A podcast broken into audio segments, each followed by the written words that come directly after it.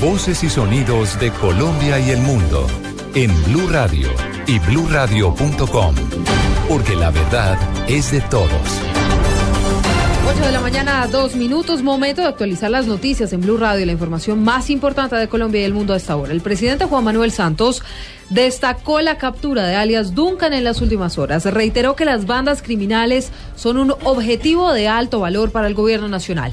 Daniela Morales.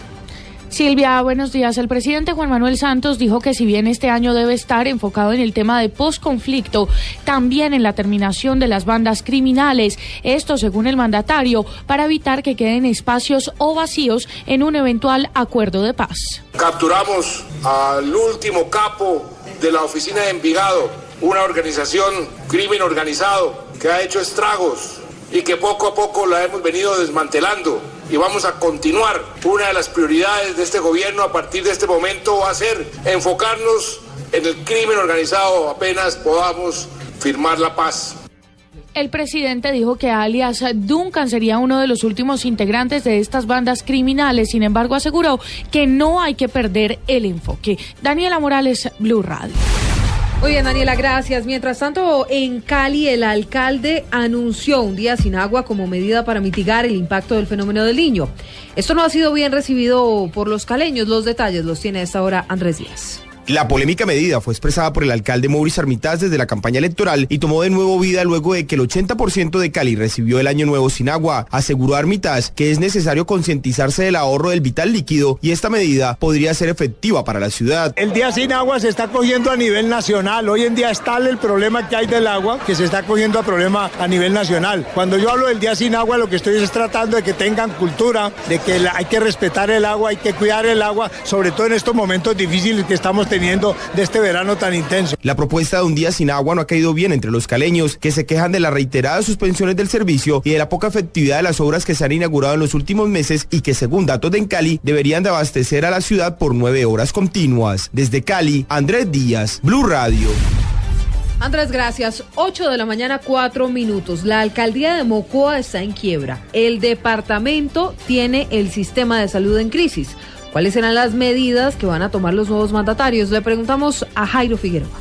Tras su posesión como nuevo alcalde de la capital del Putumayo, José Antonio Castro dijo que el municipio tiene un déficit de más de 12 mil millones de pesos y cada día le faltan más recursos para funcionar. Conclusión, es una alcaldía que podríamos decir que está en quiebra y que nos preocupa enormemente si no hacemos unos saneamientos fiscales y para eso hay que hacer muchas actividades. El mandatario recibe la alcaldía con los trabajadores en paro por el no pago de cuatro meses de sueldo. Que eso ha sido por falta de organización, porque la alcaldía, como cualquier empresa social del Estado, debe ser vista y llevada como una gerencia. A su llegada al departamento, la gobernadora Sorrela Roca dijo que la salud está al borde de colapsar. Hay que despolitizar la salud en el departamento del Putumayo. La mayor parte de los hospitales están en riesgo financiero. Hay una crisis en la prestación del servicio. Ambos mandatarios llegan con ganas de sacar adelante ante sus entes territoriales. Jairo Figueroa, Blue Radio.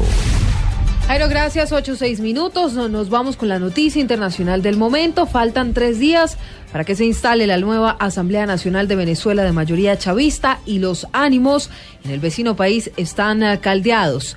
Carlos Arturo Albino.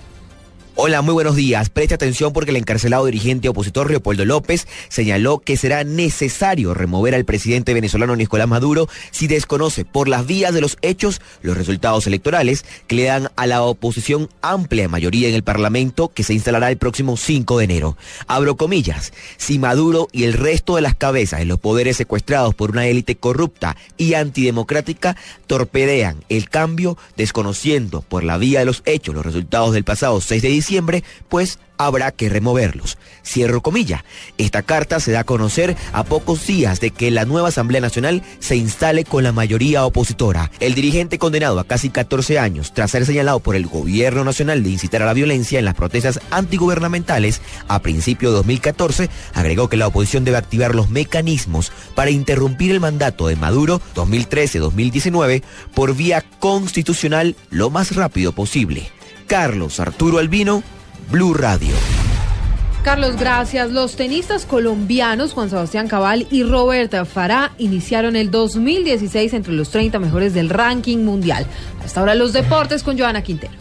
Esta es la mejor colocación de la pareja de dobles colombiana en la historia. Juan Sebastián Cabal y Robert Farah terminaron entre los 30 mejores del escalafón mundial. Con 2.780 puntos, Cabal inició el 2016 en el puesto 25, mientras que Farah lo hizo en el puesto número 27. Por su parte, en el ranking de sencillos, Santiago Giraldo se ubicó entre los mejores 100 tenistas del año con 716 puntos, logrando el lugar número 70. Entre tanto, la única mujer colombiana entre las 100 mejores del 2015 en la clasificación de la WTA fue Mariana Duque, que se ubicó en el puesto número 78 con 792 puntos. Joana Quintero, Blue Radio. Noticias contra reloj en Blue Radio.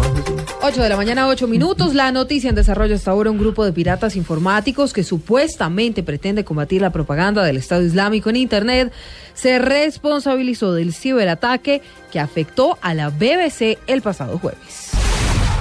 La cifra, ojo a este número, casi 50 mil universitarios, en su mayoría de fuera de la Unión Europea, han sido pillados copiando en los últimos tres años en el Reino Unido. Esto de acuerdo con un análisis publicado hoy por The Times. Y estamos atentos al presidente de Irán, Hassan Rouhani, quien ordenó al Ministerio de Defensa acelerar el proceso de fabricación de misiles necesarios para aumentar la capacidad defensiva del país. La medida se toma en respuesta a las supuestas sanciones que prepara el Departamento del Tesoro de Estados Unidos contra dos empresas involucradas en el programa de desarrollos de misiles en Irán. 8, 9 minutos, esto de noticias, más información en blurradio.com y arroba.